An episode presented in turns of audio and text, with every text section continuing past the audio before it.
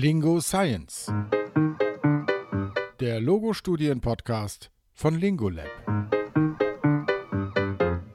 Was hilft bei Dysphagie? McNeil-Therapie, Elektrostimulation oder beides?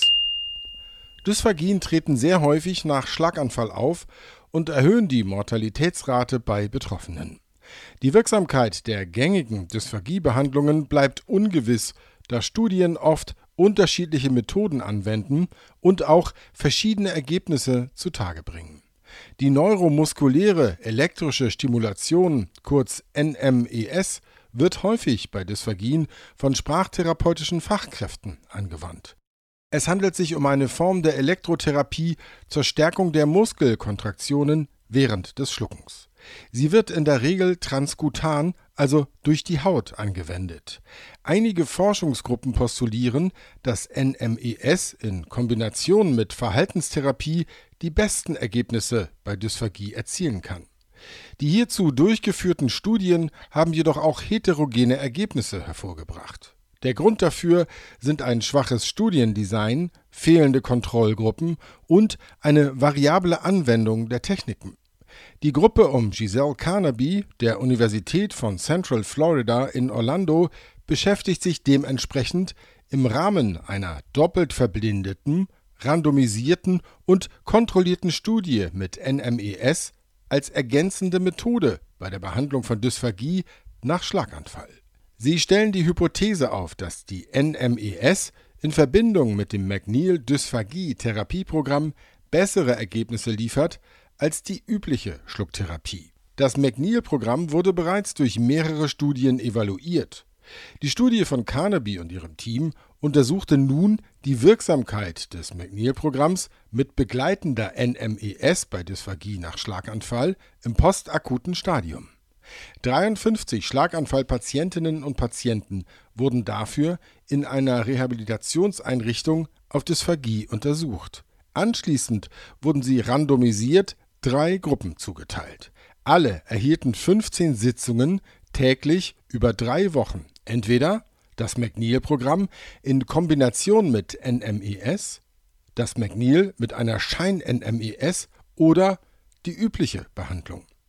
In Frage kamen Patientinnen und Patienten, bei denen ein Schlaganfall gemäß der WHO-Definition diagnostiziert wurde.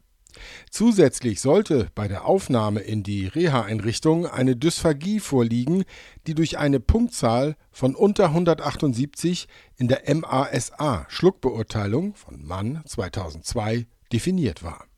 Testpersonen sollten im Idealfall nicht über eine Vorgeschichte von Schluckstörungen oder zurückliegende chirurgische Eingriffe im Kopf- oder Halsbereich verfügen die Probandinnen und Probanden mussten darüber hinaus kognitiv in der Lage sein, die verhaltenstherapeutischen Behandlungspläne einzuhalten, eine schriftliche Einverständniserklärung zur Teilnahme abzugeben und für eine Follow-up-Testung zur Verfügung zu stehen.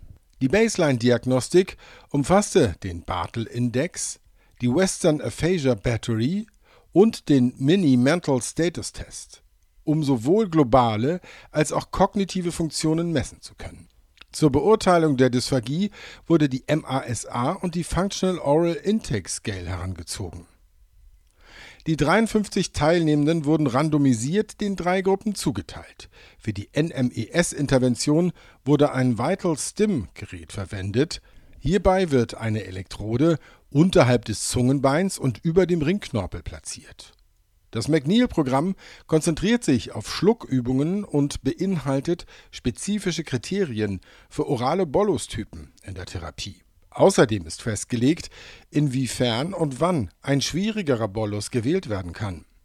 Der Verlauf während der Behandlung folgt einer elfstufigen Nahrungshierarchie, welche in dem hier dargestellten Artikel nicht weiter spezifiziert wurde. Eine Interventionsgruppe erhielt einmal täglich über drei Wochen die Usual Care der Dysphagietherapie.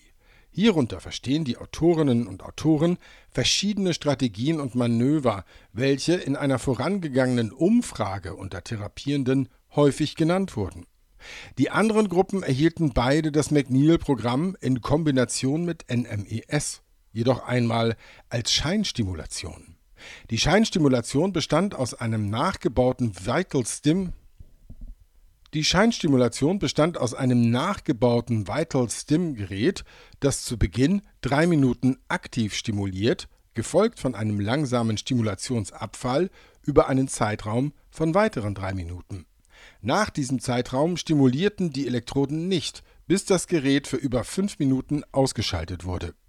Sowohl die Testperson als auch die sprachtherapeutische Fachkraft waren verblindet gegenüber der Tatsache, ob es sich aktuell um eine Schein- oder aktive Stimulation handelte.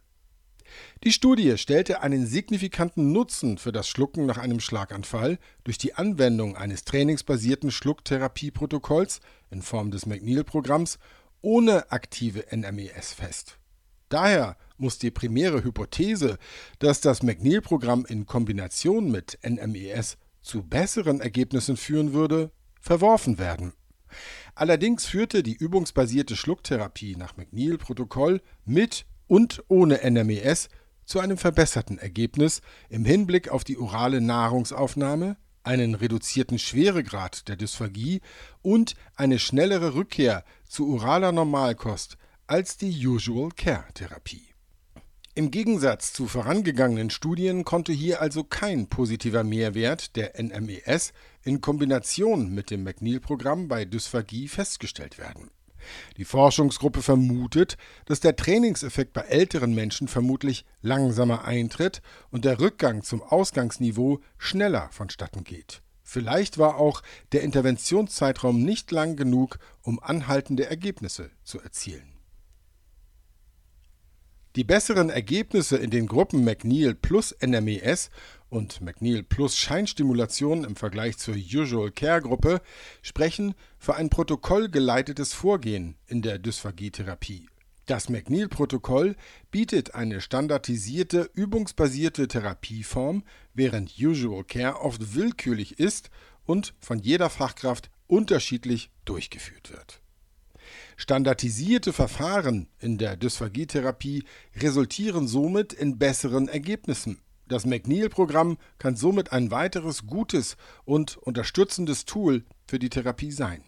Auf den Punkt gebracht von Alicia Kluth, Studierende der Sprachtherapie an der Ludwig-Maximilians-Universität in München. In der vergangenen Folge von Lingo Science hatten wir schon darüber berichtet. Das McNeil-Programm ist in Amerika sehr etabliert und eine zertifizierte Dysphagietherapie, zu der man sich am Florida Dysphagia Institute ausbilden lassen kann. Die Ausbildung kann man dank der Corona-Pandemie inzwischen auch online machen, sodass sie auch internationalen Dysphagietherapierenden offen steht. Den entsprechenden Link packen wir unter die Quellen mit in das PDF zur heutigen Folge. Ebenso den Link zum Vital Stim Gerät. Auf lingo-lab.de gibt es dieses wie immer zu finden, wie auch weitere Folgen zum Nachhören und Nachlesen. Wir hoffen, Sie haben heute wieder etwas mitnehmen können für Ihr therapeutisches Handeln und wünschen viel Freude bei der Arbeit. Bis zum nächsten Mal, Ihr Team von Lingolab.